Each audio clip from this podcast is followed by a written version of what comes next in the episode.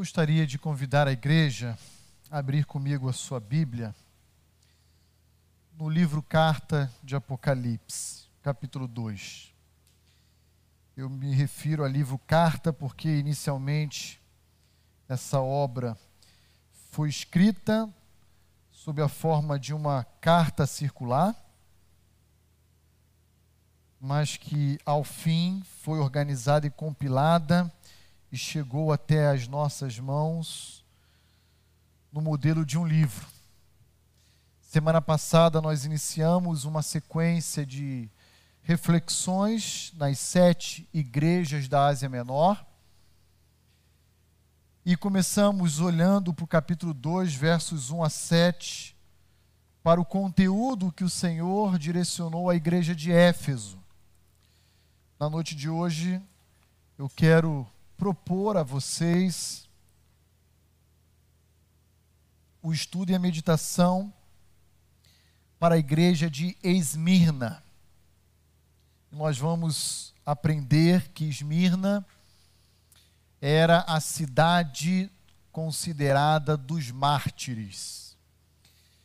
Não havia, provavelmente, em nenhuma cidade na Ásia Menor, um índice de mortandade cristã igual ou maior do que a que acontecia na cidade de Esmirna. Eu convido você a acompanhar comigo a leitura dos versos 8 a 11 do capítulo 2 do livro de Apocalipse, que diz o seguinte: Ao anjo da igreja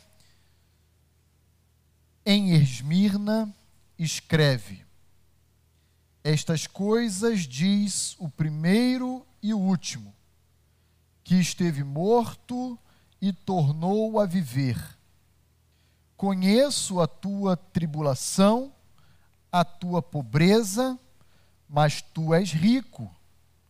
E a blasfêmia dos que a si mesmos se declaram judeus e não são, sendo antes sinagoga de Satanás. Não temas as coisas que tens de sofrer Eis que o diabo está para lançar em prisão alguns dentre vós, para ser dispostos à prova, e tereis tribulação de dez dias. Ser fiel até a morte, e dar-te-ei a coroa da vida. Quem tem ouvidos, ouça o que o Espírito diz às igrejas. O vencedor, de nenhum modo, sofrerá dano da segunda morte. Não sabemos ao certo como surgiu a igreja situada na cidade de Esmirna.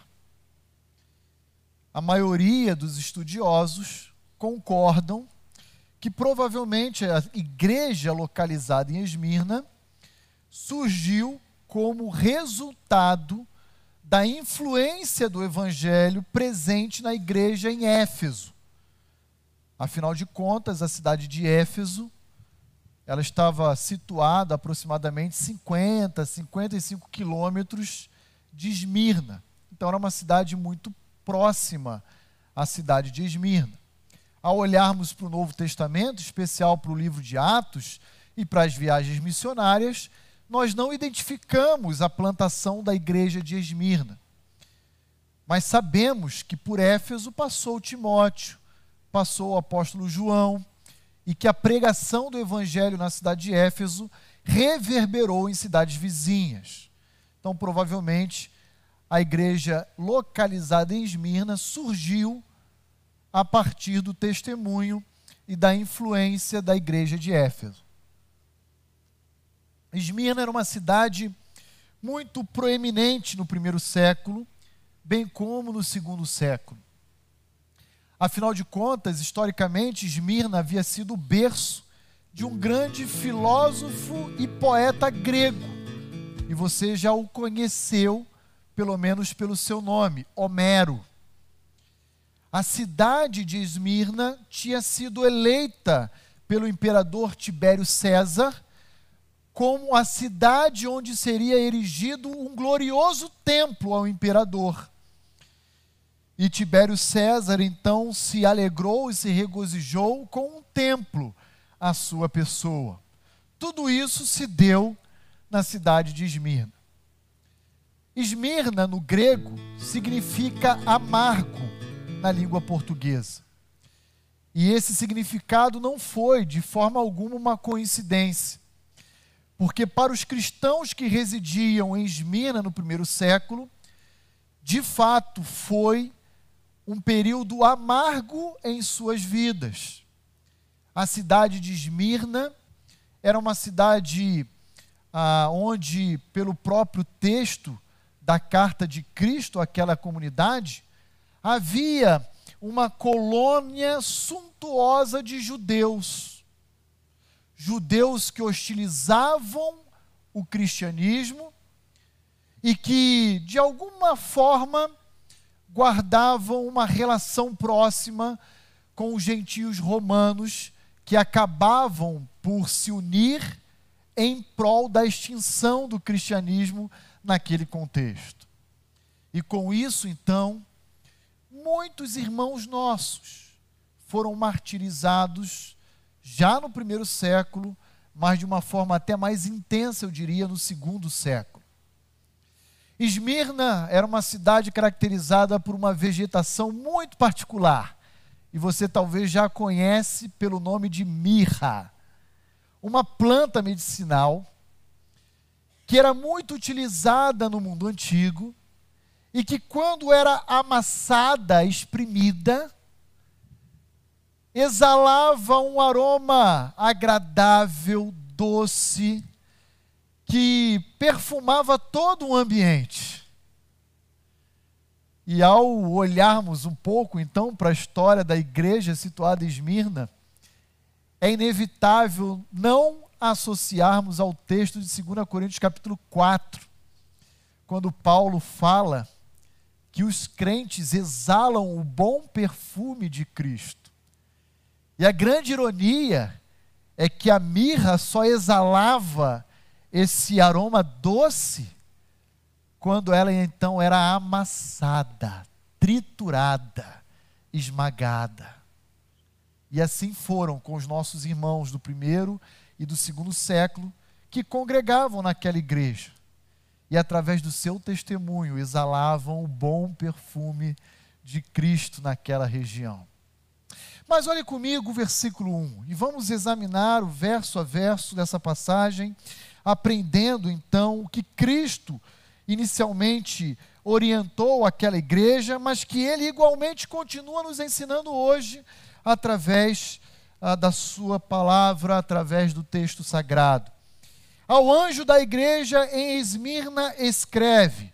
Nós já falamos aqui no domingo passado que anjo aqui, bem como nas outras seis igrejas, não devem ser considerados ou interpretados por nós como seres angelicais, seres espirituais. Anjos aqui são os líderes, os pastores, os presbíteros, os anciãos, aqueles que eram ah, responsáveis por obter esse conteúdo, se apropriar dessa carta e levar aos seus respectivos contextos e ali pregar, explicar, ensinar, exortar a sua comunidade.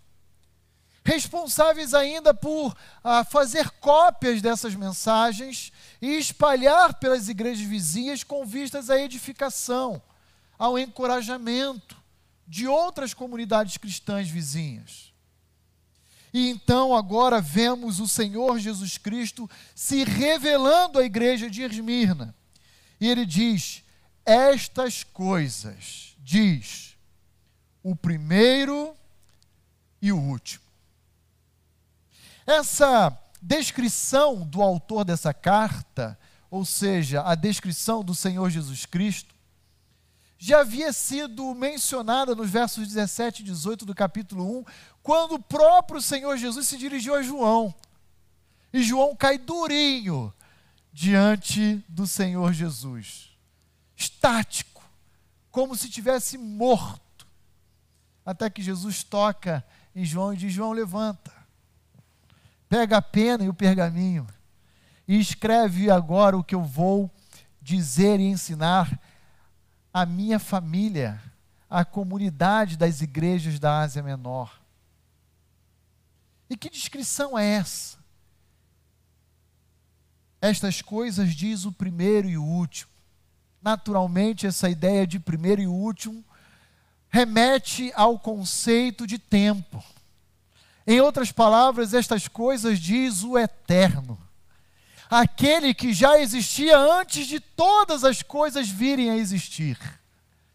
E aquele que igualmente permanecerá existindo depois que toda essa realidade chegar ao seu fim. Quem escreve esta carta é o Eterno, o Senhor do tempo, aquele que está acima do tempo. Mas ele continua se revelando e se dando a conhecer aos crentes de Esmirna, dizendo: Estas coisas diz aquele também que esteve morto e tornou a viver. Em outras palavras, o autor dessa carta não é outro senão o Cristo ressurreto. Aquele que experimentou a morte, mas que a venceu. Aquele que triunfa sobre a morte e que agora se encontra vivo, ressurreto. Por que, que Cristo Jesus se apresenta então para a igreja de Esmirna com esse binômio? eterno e ressurreto. Simples. Porque a partir do versículo 9 até o verso 11, o que nós vamos encontrar é uma igreja perseguida. E o que Cristo quer revelar e ensinar àqueles irmãos na fé é: tirem os seus olhos do sofrimento presente e passem a obter uma perspectiva da eternidade que eu tenho para cada um de vocês. Eis o eterno diante de vós. Parem de se preocupar com a morte, embora seja uma realidade. Ele vai dizer: não tema a morte. E sabe por que não, vocês não devem temer a morte? porque eu estive morto e agora me encontro vivo. Pare de temer a um inimigo que já foi derrotado. Pare de temer e ter medos e, e ansiedade por aquilo que você já sabe que vai triunfar. E é assim que eu e você hoje Igreja Batista Vida Nova. Devemos enfrentar os nossos desafios, os nossos dilemas. Tirando a nossa perspectiva do presente, do sofrimento, e colocando na perspectiva da eternidade futura. Sabe por quê? Quando nós agimos assim, o nosso sofrimento presente não passará de apenas um ponto na história diante de toda a realidade futura que nos aguarda. O que, que são 5, 10, 15, 20, 80 anos de sofrimento? Diante de uma eternidade que durará pelos séculos dos séculos. Tire os seus olhos da sua preocupação presente e saiba que diante de vós está aquele que é vitorioso sobre a morte. É assim que Cristo endereça sua carta como remetente. É assim que Cristo se apresenta diante do seu povo e diante da sua igreja. Eu sou o eterno. Eu sou o vitorioso. Mas continue olhando comigo para o versículo 9 e observe que a semelhança do que Jesus apresentou a Éfeso, ele também começa dizendo: Eu conheço a tua tribulação. Esse que vos escreve é onisciente, ele sabe a sua dor, ele sabe os seus temores, os seus medos. E eu conheço exatamente a tua tribulação, a tua pobreza e a blasfêmia dos que a si mesmos se declaram judeus e não são, sendo antes sinagoga de Satanás. Sabe o que, Jesus está dizendo aqui? Eu sei que ser uma igreja fiel e leal a mim traz consigo, naturalmente, a inimizade do mundo.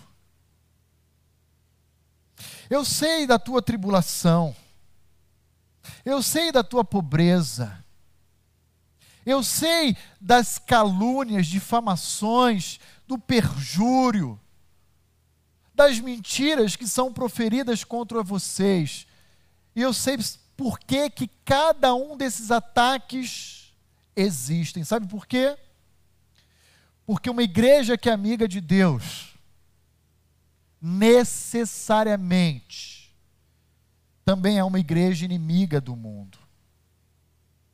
E nesse aspecto, não é possível um cristão ser um cristão mente aberta, ser um cristão politicamente correto, ser um cristão em cima do muro. Isso é um mito. E sabe por que isso é um mito? Porque todas as vezes em que somos fiéis a Cristo Jesus, o nosso testemunho gera um profundo impacto em nosso ambiente. E esse pacto promove um senso de reprovação naqueles que não conhecem a Cristo, através dos nossos atos honestos, exemplares e leais a Cristo Jesus. E sabe o que, que vem a reboque com esse impacto e esse senso de reprovação naqueles que estão ao nosso redor? Vem o ódio, a hostilidade, os ataques os ataques. Deixa eu voltar um pouquinho, no início do segundo século, por volta do ano 110 da era cristã, pouco depois, a gente está em Apocalipse, de, meados da década de 90, praticamente 15 anos depois de Apocalipse ter sido escrito, e resgataram um documento histórico de um pastor de uma cidade em Antioquia da Síria, esse pastor chamava-se Inácio, Inácio de Antioquia. E Inácio escreve, quando ele vai ser martirizado, como pastor da igreja de Antioquia da Síria, sete cartas. Ele escreve carta aos Efésios, ele escreve carta à igreja de Roma, ele escreve carta aos esmirniotas ou esmirnienses. E ele sai escrevendo sete cartas, ele escreve cartas para a igreja dele. E olha só, apenas um parágrafo que eu extraí da carta de Inácio de Antioquia, se dirigindo aos crentes de Esmirna. Olha só o que, que ele diz. Abram aspas. Observei que você está estabelecido em uma fé inabalável, crentes de Esmirna tendo sido pregado, por assim dizer, na cruz do Senhor Jesus Cristo, tanto em corpo quanto em corpo e espírito, e firmemente estabelecido em amor pelo sangue de Cristo. Olha só que interessante. Observei que vocês, crentes de Esmirna, estão estabelecidos em uma fé inabalável. É por isso que Jesus vai ao encontro daquela igreja e diz: Eu conheço a tua tribulação. E sabe o que é tribulação? A palavrinha tribulação aqui no grego é flipsin, que significa ser esmagado, prensado. Imagina um sanduíche com você no meio. Eu conheço a sua dor, os seus medos, as suas preocupações. E provavelmente ah, o uso de flipsing aqui tem a ver com atos violentos que os ímpios praticavam contra os crentes de Esmirna. Exemplo: ser esmagado. Matavam cristãos de Esmirna e, de uma forma violenta, extraía até a última gota de sangue dos corpos dos mártires. É disso que nós estamos falando. Ser prensado, esmagado. Uma das possibilidades do uso dessa expressão é remeter o leitor a uma ideia de uma violência tão grande a ponto de não deixar uma gota de sangue no corpo da vítima. Drenar, extrair por inteiro, prensado, amassado. E como isso era feito? Simples, invadindo as casas desses cristãos, humilhando-os em locais públicos, saqueando, violentando seus filhos, esposas, suas famílias, como um todo. E por último, então, martirizando, decapitando esses indivíduos. Jesus está escrevendo uma carta para aqueles irmãos dizendo: Eu sei o que vocês estão passando. Eu sei bem o que é isso. Eu sei o que é ser injustiçado. Eu sei o que é morrer injustamente. Eu sei o que é experimentar violência, crueldade. Mas ele continua dizendo: Eu conheço também a tua pobreza, piturreia. Eu sei o quanto vocês são paupérrimos. Pobreza aqui, irmãos, é um ato generoso da nossa tradução. Porque a ideia aqui é de miserabilidade, não ter com que isso sustentar. E depender de atos caridosos e generosos de terceiros para se manter vivo. Agora, o detalhe aqui é o seguinte: não é que Esmirna estava passando por uma crise econômica. Não tinha nada a ver com isso. Sabe que pobreza era essa? uma pobreza decorrente de boicote, de saques, de atos violentos praticados contra comércios de cristãos, de atos de vandalismos, de atos intencionalmente maldosos que promoviam prejuízo financeiro simplesmente porque eles professavam a Cristo como Salvador de suas vidas. Não era uma crise global, uma crise econômica. Sabe o que é interessante? Que Jesus, o Senhor da igreja, diz: Eu conheço a tua pobreza, mas tu és rico. Eu quero lembrar vocês o seguinte: que a sua condição financeiro-econômica contrasta com o seu galardão. E aí eu pergunto a você: com qual dos dois você prefere ficar? Eu prefiro o galardão. Pode dizer, ah, está aqui, Senhor, cartão de crédito, carteira, Pix, está aqui. Porque o que realmente importa no final de todas as coisas é a avaliação que Cristo tem de nós. E não quanto nós temos na conta bancária. E não quanto nós investimos. CDB, LCI. Não importa. Eu sei como vocês estão sofrendo e como a situação de vocês é caótica. Eu sei da maldade daqueles que lhes cercam e que lhes prejudicam. Mas lembre-se, tu és rico tirem os seus olhos do presente e ponham na perspectiva da eternidade futura. Vocês são ricos, vocês são ricos, vocês são ricos. E isso é exatamente o contrário do que nós vamos ver na sequência com a igreja de Laodiceia, que tinha um extrato bancário formidável, mas uma avaliação de Cristo péssima, terrível, terrível. Eu fico imaginando essas igrejas que pregam a teologia da prosperidade, se eles teriam coragem de ler e pregar Apocalipse 2, de 8 a 11.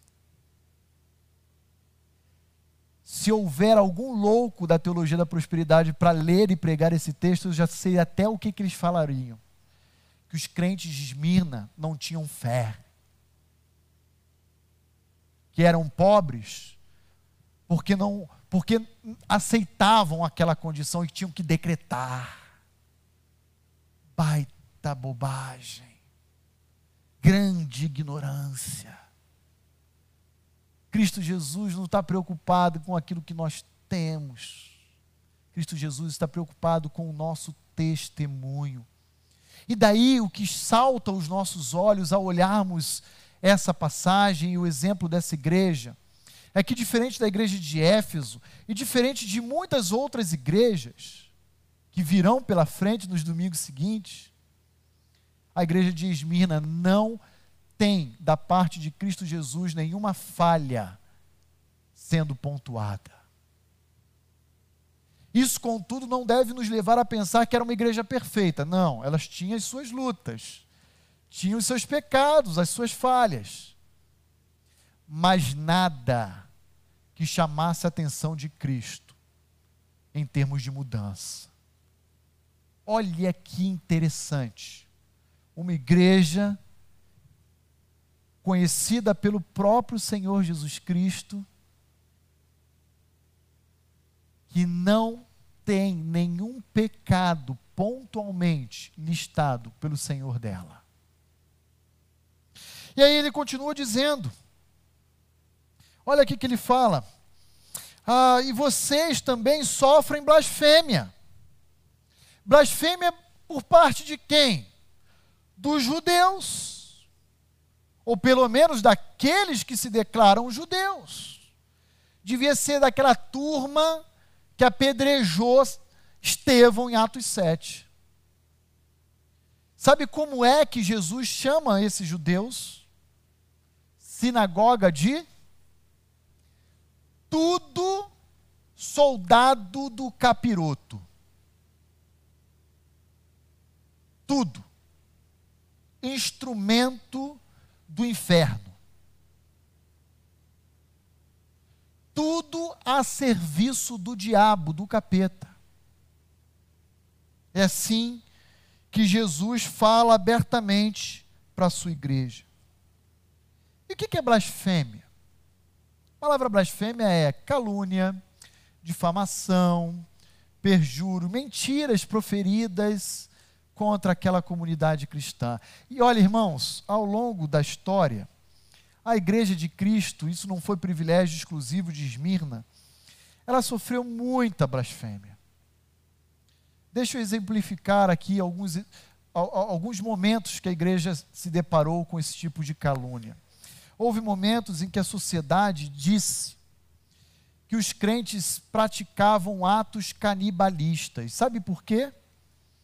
por causa da ceia do Senhor, por causa do comer da carne e beber do sangue. Ignorância. Nunca entenderam o simbolismo do pão e do cálice. E achavam então que o indivíduo recém-convertido, para ser iniciado na fé cristã, tinha que comer, às vezes, bebês, uma espécie de sanduíche. É verdade, isso tem relato histórico desse tipo de acusação infundada contra a igreja de Cristo. Outro tipo de acusação infundada eram que ah, os cristãos, além de praticarem orgias, também observavam relações incestuosas. Mas como assim? Da onde veio esse tipo de acusação infundada? Simples. Porque o indivíduo era casado com a moça, eles publicamente se chamavam diante da igreja de irmãos, mas eram marido e mulher. Olha só que beleza. Havia uma festa tradicional, a festa ágape, a festa do amor. Era uma festa de comunhão, principalmente de recepção, de chegada aos novos na fé. E eles falavam: olha lá, ó, estão indo para a orgia, para a bagunça. São um bando de promíscuos, imorais. Tudo acusação levantada por ímpios a serviço do inferno. E aqui não foi diferente. E Deus então levanta advogados para defenderem a idoneidade do cristianismo perante o mundo. E sabe qual é o nome que esses cristãos que são levantados por Deus recebem? Apologetas, defensores da fé cristã. Perante o imperador, perante os judeus, perante os gentios, perante os romanos e assim por diante. Uma igreja que é amiga de Deus, necessariamente também será inimiga do mundo. Eu conheço a luta de vocês. Eu estou vendo vocês sendo esmagados, triturados. Eu estou vendo a sociedade inteira se articulando para boicotar o seu comércio, a sua empresa, o seu negócio. Eu estou vendo as pessoas invadirem as suas casas o seu, e detonarem, destruírem o seu patrimônio. Eu conheço cada mentira proferida pelos ímpios contra vocês. Nada passa desapercebido aos olhos do Senhor da igreja. Creia nisso. Creia nisso. Mas uma pergunta nos vem à mente como é ou tem sido a nossa vida cristã? Será que o nosso testemunho tem favorecido uma aproximação do mundo conosco? Ou o nosso testemunho tem repelido o mundo e fomentado no mundo o ódio contra nós? Como anda a sua vida cristã? Será que aquele ímpio olha para você, bate nas suas costas e fala: Esse aí é o tipo de crente porreta. Todo crente é que ser igual a esse cara aí, ó. Tá lá com a gente no happy hour, tá com a gente nas festas de empresa lá, aquelas bagunça. É isso aí. É esse tipo de crente mente aberta que tem que estar tá com a gente mesmo. Ou você é aquele tipo de crente que onde você chega, as pessoas já se sentem acusadas. Não por você, mas pelo seu testemunho, pela sua idoneidade, pela sua santidade.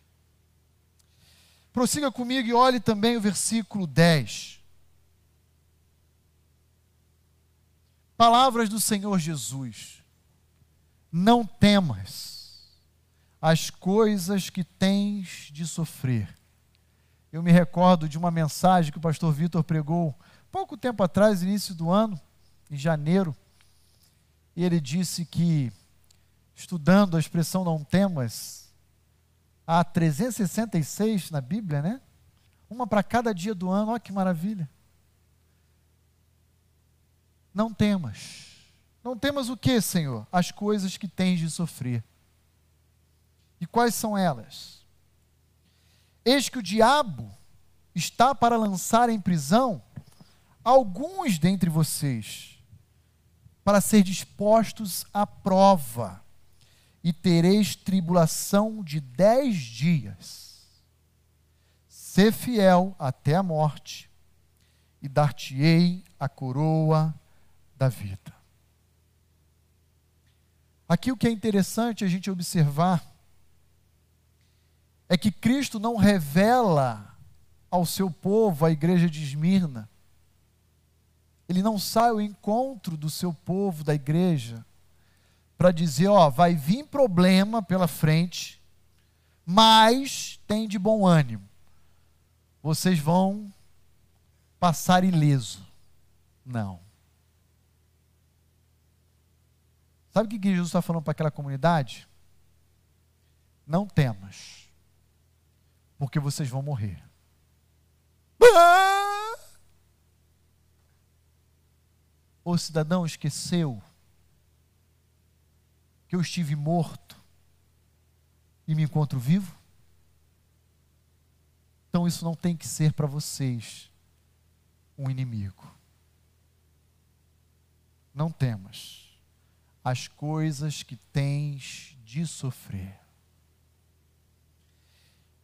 E o que temos que sofrer? Basicamente, duas coisas que o verso 10 nos ensina: prisão o diabo está para lançar em prisão alguns dentre vocês e morte. Ser fiel até a morte.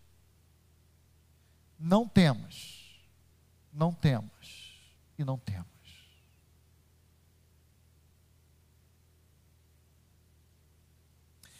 Perceba que a igreja de Esmirna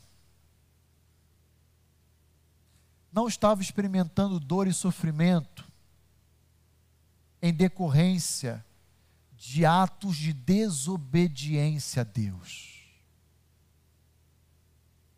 É exatamente o contrário. Eles estavam sofrendo perdas irreparáveis, sabe por quê? Porque eles estavam sendo fiéis.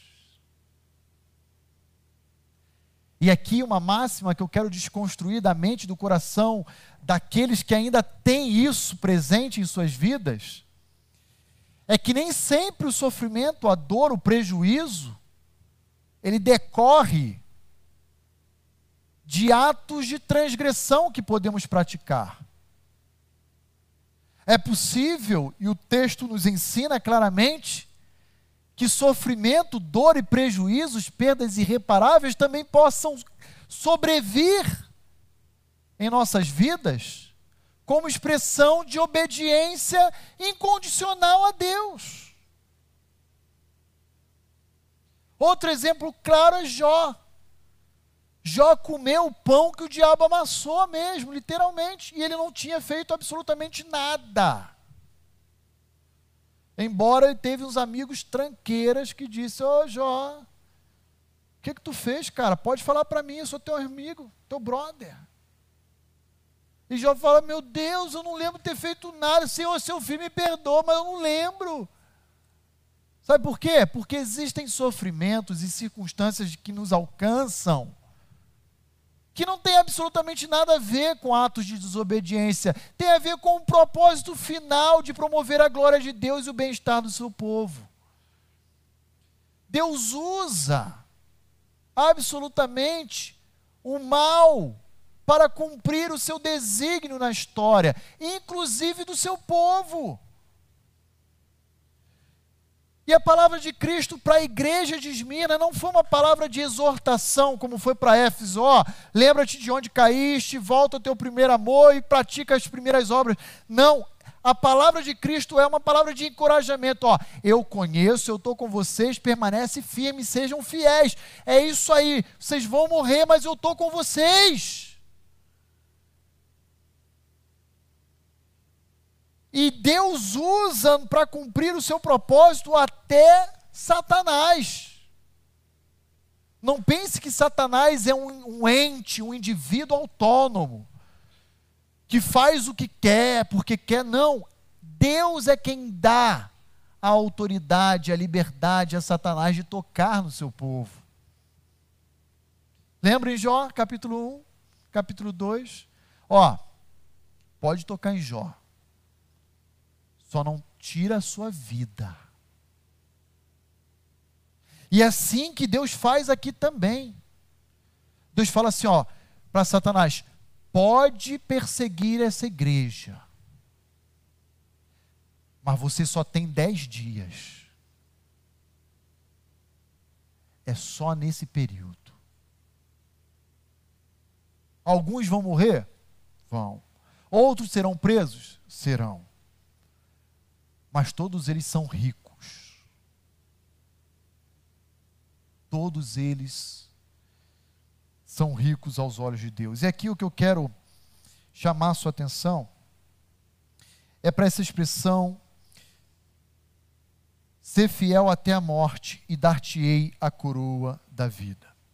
A coroa da vida aqui não deve ser compreendido por nós como sendo uma recompensa especial destinada exclusivamente aos mártires. Não. A coroa da vida é uma promessa a todos aqueles que demonstram o seu amor por Cristo Jesus. E demonstrar o seu amor por Cristo Jesus nas Escrituras significa dizer estar disposto, se necessário for, a entregar a sua própria vida. A entregar a sua própria vida, se necessário for, se o nosso Mestre exigir de nós. Então, os irmãos já perceberam que essa não é uma mensagem muito bacana de ouvir. mas é uma mensagem extremamente necessária. Ainda mais para os dias do evangelicalismo brasileiro que nos cerca. Esse, esse evangelicalismo barato, de uma graça barata, onde o homem é o centro e que o homem pode todas as coisas. Não pode. E aí chegamos no verso final, versículo 11, onde encontramos uma promessa, uma promessa aguardada por aquela igreja. Quem tem ouvidos, ouça o que o Espírito diz às igrejas. E o que o Espírito está dizendo à igreja de Esmirna? Está dizendo o seguinte: ó, o vencedor de nenhum modo sofrerá dano da segunda morte. Essa palavrinha vencedor apareceu lá no versículo 7, capítulo 2, quando Cristo também dirigiu sua carta à igreja de Éfeso. Vencedor na mente de João é todo aquele que professa ser Cristo, Filho de Deus ser o Senhor, o Salvador do homem.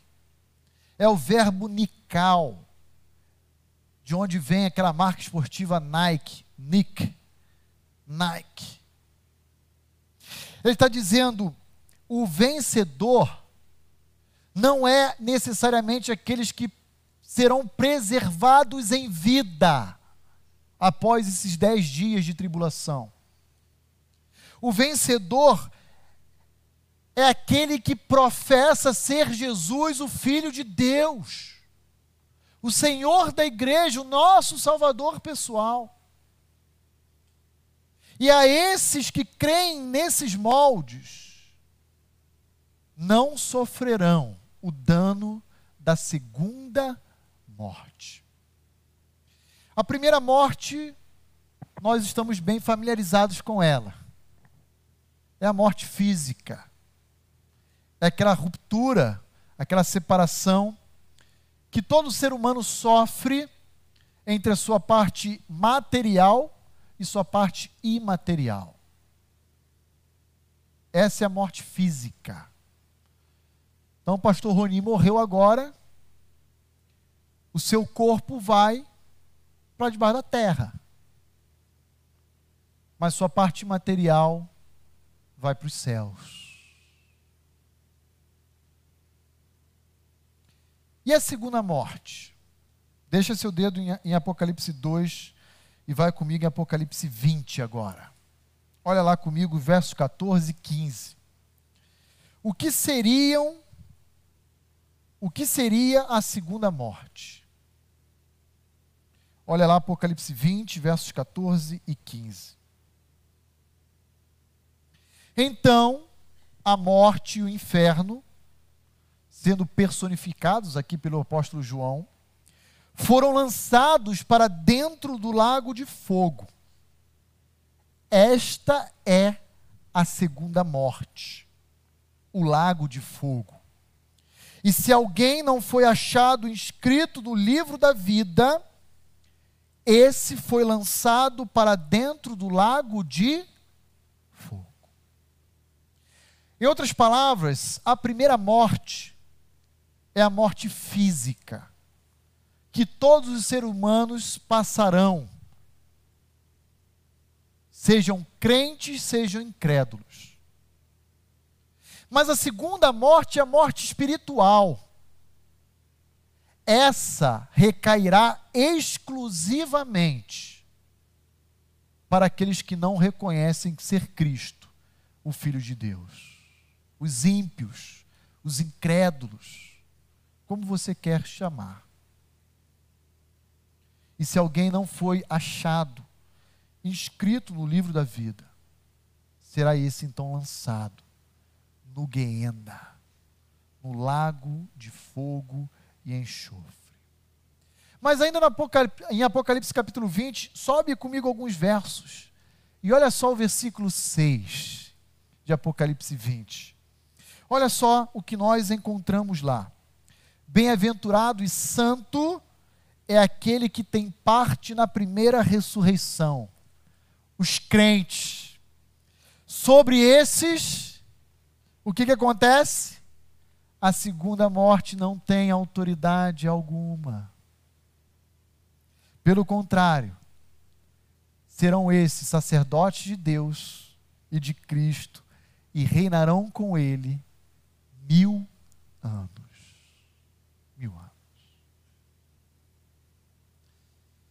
Presta muita atenção no que eu vou colocar agora, que é a síntese da vida humana. ou o homem vai nascer uma única vez e morrer duas, ou o homem nascerá duas e só morrerá uma. Entenderam? Vou explicar. O homem nasce uma vez e morre duas, experimenta a morte física e a espiritual, ou ele vai nascer duas vezes e só vai morrer uma. Ele vai nascer fisicamente e espiritualmente e está passivo ou sujeito a morrer fisicamente apenas. A minha pergunta a você na noite de hoje é: Você já experimentou de um novo nascimento? Então, deixa eu te contar como isso pode acontecer na sua vida.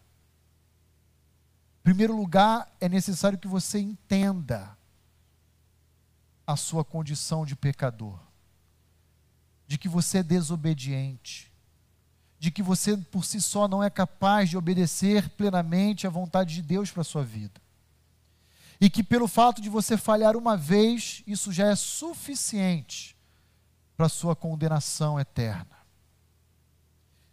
Em segundo lugar, depois dessa consciência, você precisa entender que só Jesus é capaz de pagar o preço da sua condenação e te resgatar para si. Você precisa crer que Jesus é o Filho de Deus. Você precisa depositar a sua fé nele. Você precisa entregar a sua vida e confiá-la plenamente em Cristo Jesus como Senhor e Salvador dela. Viu como é fácil? Só que tem um ingrediente essencial. Você não vai conseguir fazer isso sozinho nem ter a consciência da sua condição de alienação e nem desejar Cristo para ser o Senhor da sua vida. você precisará experimentar uma ação regeneradora do Espírito Santo no seu interior. Então, se alguém na noite de hoje, seja nesse auditório ou nessa transmissão, ainda não teve esse compromisso firmado com Cristo Jesus, ore do lugar onde você se encontra, pedindo para que o Espírito Santo de Deus o regenere. Traga o convencimento do pecado, da justiça e do juízo e o habilite a exercer a sua fé em Cristo Jesus como Senhor e Salvador da sua vida. E só assim você poderá nascer duas vezes e estar sujeito apenas uma única vez à morte e à morte física. Quero concluir a nossa meditação, como sempre fazemos, apresentando duas considerações finais. Primeira delas, lembre-se de que perseguição na Bíblia, e em especial em Apocalipse 2, de 8 a 11, no contexto de Esmirna, é sinônimo sempre de purificação da igreja. Sempre. Não houve uma repreensão expressa, aparente, para a igreja de Esmirna, como também não haverá para a igreja de Filadélfia, que a gente vai ver mais adiante. E que igualmente experimentou uma intensa perseguição em seus dias. Mas todas as vezes que os cristãos são afligidos pelo mundo, eles deixam de amar as coisas que o mundo lhes oferece. Entenderam? Todas as vezes que um cristão ele é odiado pelo mundo, em resposta a esse ódio e essa hostilidade que ele sofre, ele deixa de olhar para o mundo e cobiçar o mundo e as coisas que o mundo pode oferecer para ele. E isso traz consigo purificação. E agora, igreja, presta atenção no que eu vou falar. Será que nos nossos dias hoje, a igreja brasileira não estaria necessitando de uma perseguiçãozinha? Ou será que a igreja brasileira não ama o mundo e as coisas próprias do mundo? Entenda bem, não que o pastor Roni seja sádico. Nossa, o pastor quer sofrer, não. Mas todo crente que ama a igreja de Cristo almeja vê-la pura. E se necessário for que a gente experimente uma perseguição por amor à igreja de Cristo, que ela então venha. Que ela então venha.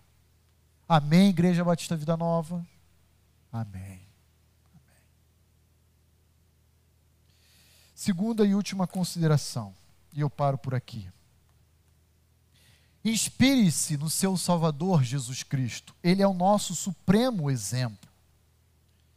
Mas inspire-se também nos irmãos do passado. Eis a história resumida de Policarpo, pastor em Esmirna que veio a óbito por volta do ano 155 da era cristã.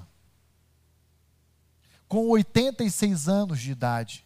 Em outras palavras, Policarpo era vivo, crente e uma criança na época de Cristo escrever essa igreja para a igreja de Esmirna.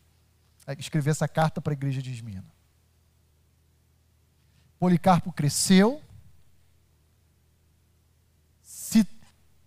foi vocacionado por Cristo, se preparou e pastoreou a igreja de Esmirna. E olha o que, que aconteceu.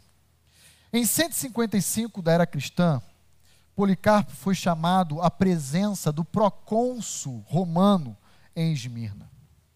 Este ordenou-lhe, então, que renunciasse a Cristo e declarasse fidelidade incondicional a César Policarpo respondeu, abre aspas, tenho servido ao Senhor Jesus por 86 anos. Ele tem sido fiel a mim, como eu poderia ser infiel a ele? E blasfemar contra o nome do meu Salvador. Fecha aspas. O procônsul romano insistiu. Policarpo, jura pelo nome de César, ou eu mesmo te dilacerarei e, o, e alimentarei os animais com o seu corpo. O pastor, entretanto, encontrava-se sereno. Abre aspas. Entrega-me aos animais. Tu não podes mudar o meu coração. Declaro sim que sou cristão até a morte. Fecha aspas. Enfurecido, o procônsul romano condenou o bispo de Esmirna, Policarpo, sob a alegação de haver este cometido grande traição política contra Roma. Na arena de Esmirna, a multidão achava-se sedenta por sangue. O anticristianismo havia envenenado toda aquela cidade.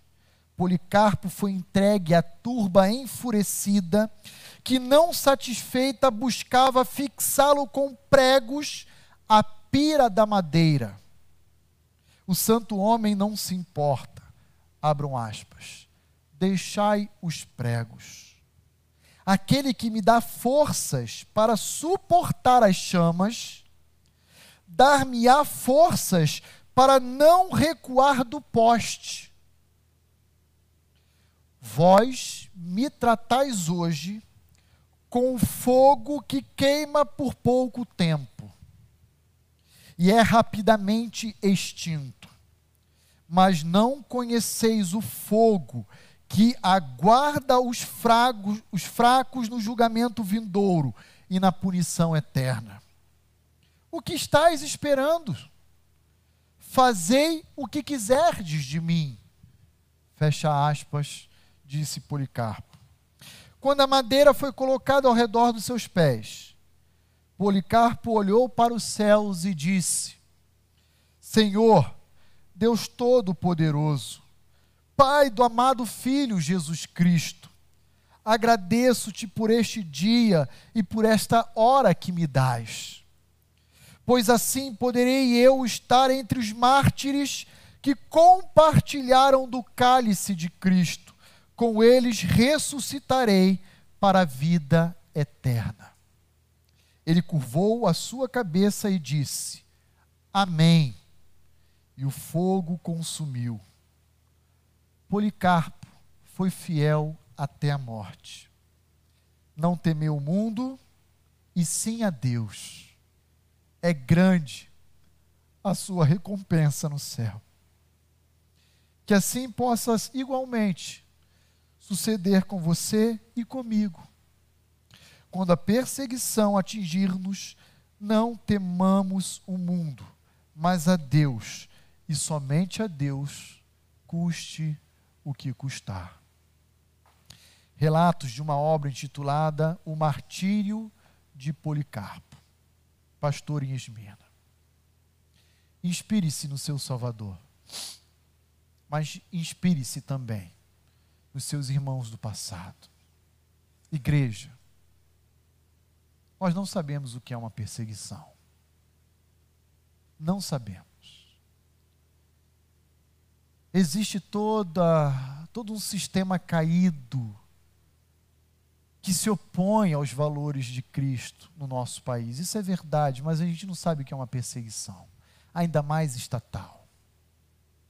Então, inspire-se no seu Salvador e nos seus irmãos do passado. Vamos orar? Pai, muito obrigado, porque o Senhor é bom. E obrigado também porque, a despeito da nossa sabedoria humana,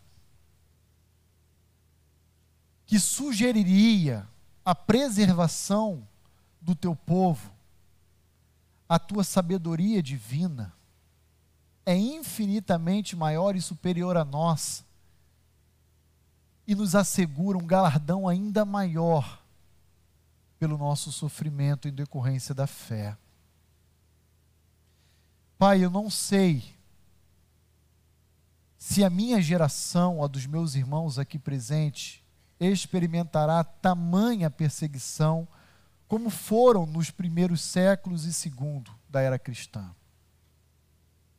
Mas sei de algo, de que o Senhor sempre prometeu estar conosco todos os dias da nossa vida, da nossa vida. E o Senhor também prometeu que o Senhor voltará para buscar a sua igreja.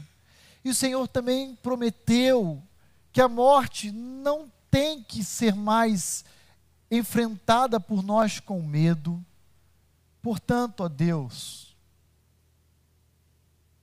nos ajude diante da nossa incredulidade, da nossa pequeneza, a colocar em prática essas verdades que a tua palavra nos ensinou na noite de hoje. Escreve, Senhor, no nosso coração a segurança da nossa salvação. Escreve, Senhor, em nossa mente, diante dos nossos olhos, a certeza de que temos ao nosso lado a tua companhia. E assim, Senhor, nos ajude a sermos encontrados de uma forma irrepreensível diante do Senhor. É o que eu te peço em Cristo Jesus. Amém.